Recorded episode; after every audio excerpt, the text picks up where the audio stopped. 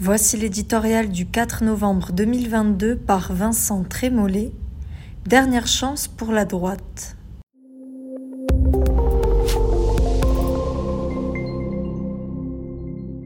Plus de 30% au premier tour de l'élection présidentielle de 2007, moins de 5% 15 ans plus tard. Ce n'est pas une mauvaise passe, c'est un effondrement. La baisse du nombre de militants accompagne ce déclin. La droite, qui s'autoproclame de gouvernement, n'a plus aucun ancien ministre au Parlement. Et pire encore, cette famille politique, autrefois centrale, est réduite dans le jeu démocratique au rôle marginal des forces d'appoint. Le destin que lui assignent ses rivaux Parapé pour la majorité présidentielle, marchepied pour le Rassemblement national.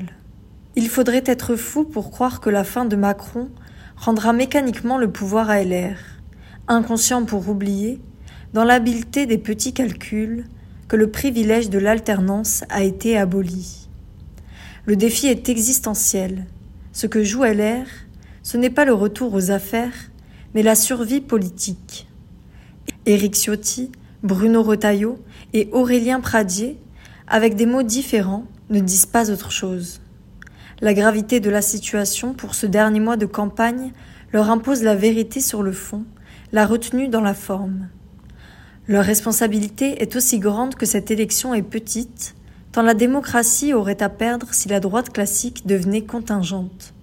Les deux offres qui voudraient l'effacer, Macron et Le Pen, tentent de singer, de façon erratique, ce qui fait le cœur de la France libérale et conservatrice.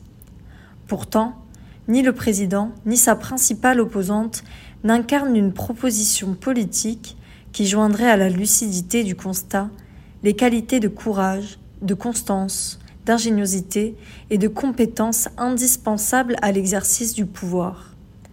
Plutôt que de se définir en fonction du RN et de la majorité, l'objectif pour la droite est de faire revenir les deux sociologies populaires et élitaires qui, lassés des lâchetés et des renoncements des républicains, les ont abandonnés. Notre sondage et l'histoire politique montrent que ce pari extraordinairement difficile n'est pas impossible. Pour être gagnant, il exige des convictions, une incarnation, beaucoup de travail, de patience, de l'audace et de la chance.